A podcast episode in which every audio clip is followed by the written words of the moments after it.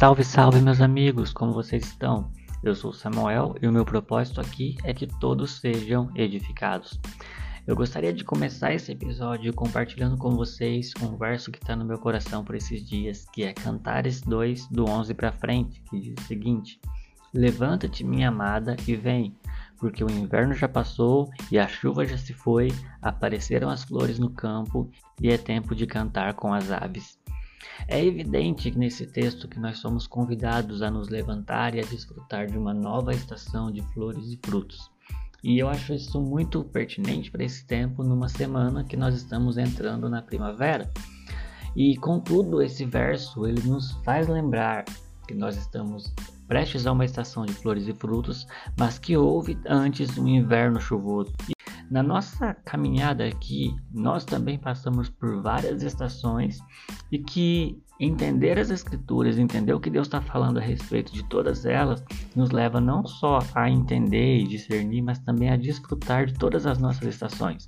Nós podemos fazer isso traçando um paralelo de como Deus formou o seu próprio povo. Existem situações da nossa vida que não dependem de nós. Às vezes você precisa estar num trabalho que você não gosta ou que você não se sente efetivo ali, mas pela sua necessidade financeira você precisa estar ali.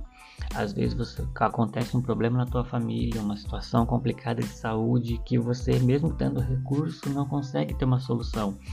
Às vezes uma situação financeira vem de surpresa e acaba com a tua reserva de emergência e você entra num buraco que você não sabe como sair. Todas essas situações nos faz lembrar de como o povo de Deus estavam presos no Egito, quando eles eram escravos de uma situação que eles não podiam sair por si próprios. E nesse momento, nós só podemos fazer uma coisa: a mesma coisa que o povo fez nesse momento. É, Lutero dizia: muitas vezes fui levado à oração porque era o único lugar onde eu poderia estar. Hoje eu vou porque é o único lugar onde eu preciso estar. Quando nós estamos nessa situação, a única coisa que nós podemos fazer é ir a Deus em oração, em jejum e clamar por libertação. Clamar por aquilo que Francis Schaeffer dizia, um Deus que intervenha, que Deus interfira nisso e venha trazer uma transformação. Porém, uma vez que nós somos libertos dessa situação, nós já entramos em uma nova estação.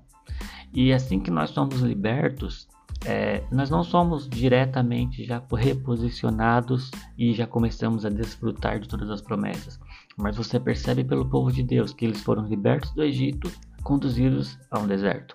Você percebe que Jesus, após ser batizado, ele foi conduzido a um deserto. Ou seja, o deserto é uma estação que faz parte da nossa caminhada, faz parte da nossa vida. E nós compreendermos o deserto, compreendermos qual é o propósito do deserto que Deus nos coloca, nos leva a desfrutar também dessa estação. E quando eu digo desfrutar, eu estou dizendo de extrair dessa situação o que Deus espera que a gente extraia para que a gente possa fluir mais rápido e caminhar nas suas promessas. Se você olha para o deserto, você percebe que o povo já possuía uma certa autonomia, eles já eram livres, agora eles já não estavam mais debaixo de um jugo da opressão, mas eles ainda não possuíam a promessa. Talvez você já conseguiu sair do seu CLT, já começou aí a investir no teu projeto, nos seus negócios, mas as coisas ainda não fluíram como você esperava. Às vezes você já entrou num relacionamento, mas ainda não conseguiu o que precisava para conseguir casar e constituir uma família. Enfim, no deserto o povo não possuía ali é, tudo o que eles precisavam, mas eles recebiam a provisão diária, que eles não podiam nem guardar para outro dia porque senão estragava. Contudo, o deserto não era só um lugar de aprender a depender, mas o deserto foi um lugar de formação e de transformação de escravos em uma grande nação. O propósito do deserto ali era que Deus formasse e forjasse o seu povo em quem eles precisavam ser para desfrutar da sua promessa. Então, talvez nós estamos nesse momento de deserto e que nós precisamos é compreender e entender o que Deus quer que nós venhamos compreender e entender para desfrutar daquilo que Ele tem para nós. É, o Billy Graham costumava dizer que levou uma noite para que Deus tirasse o povo do Egito, mas levou 40 anos para que Deus tirasse a mentalidade do Egito do coração do povo. Se nós analisarmos essa história, você vai perceber que não é só o contexto espiritual, mas foi no deserto em que Deus deu ao povo a sua lei. E se você for estudar os livros de Deuteronômio, o livro de Êxodo e o livro de Levíticos, você vai perceber que não é só uma lei espiritual, mas Deus estava ensinando o povo questões de saneamento básico, de saúde pública. Deus deu ao povo um direito civil que até hoje é usado como base nos julgamentos que nós temos. Deus organizou eles em tribos, ensinou eles sobre divisão de terras, sobre economia, sobre receber estrangeiros. Você percebe que Deus estava literalmente formando uma grande nação. Então, o deserto é o tempo onde Deus renova nossa mente, onde Deus nos ensina e nos forma para que nós possamos desfrutar da sua promessa. Então, esse é o momento da gente refletir o que nós precisamos aprender e entender para que nós possamos desfrutar. Talvez o final do nosso deserto está quando a gente aprender um pouco mais sobre gestão, para que a gente possa fluir. Talvez se você está num deserto financeiro e você já dizima e ora e as coisas não fluem, talvez o que precisava seria aprender um pouco de finanças pessoais. Ou seja, quanto mais ensinável for o nosso coração e quanto maior for a nossa disposição em obedecer aquilo que está sendo ensinado, menos tempo nós vamos passar nos nossos desertos. E quando nós passamos por essa estação, nós finalizamos o deserto, tudo faz sentido porque chega o momento da conquista. E você vai ver que no momento da conquista eles descobrem que a terra prometida não tinha uma placa de boas-vindas, mas haviam gigantes a serem vencidos naquele lugar. E a capacidade de vencer aqueles gigantes, de se apossar da terra, eles possuíam, pois Deus haviam formado neles durante esse deserto. Então entenda que todo esse momento de preparação é para que a gente seja capaz de conquistar as coisas que Deus tem para nós.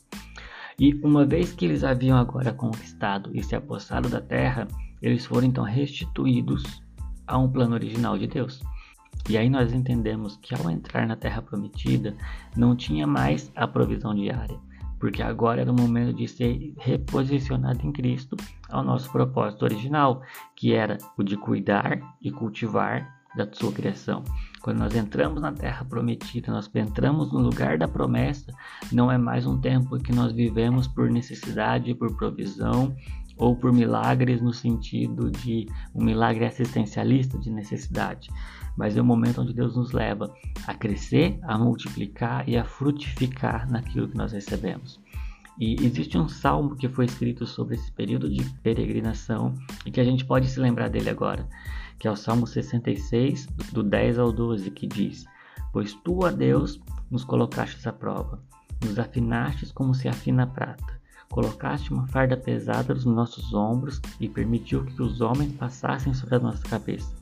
Passamos pelo fogo passamos pela água, mas a um lugar de fartura o Senhor nos trouxe.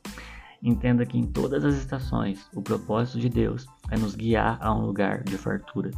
Então, se nós estamos no momento em que precisamos clamar para ser liberto, que nós possamos entender e orar com sabedoria, se nós estamos numa estação de deserto, que nós possamos ter um coração ensinável e uma disposição a obedecer, para que nós possamos aprender e permitir que o Espírito Santo nos forme em quem nós precisamos ser, para que nós possamos então a ser forte e corajoso para o momento de se levantar como Josué e ir para a batalha para conquistar a terra.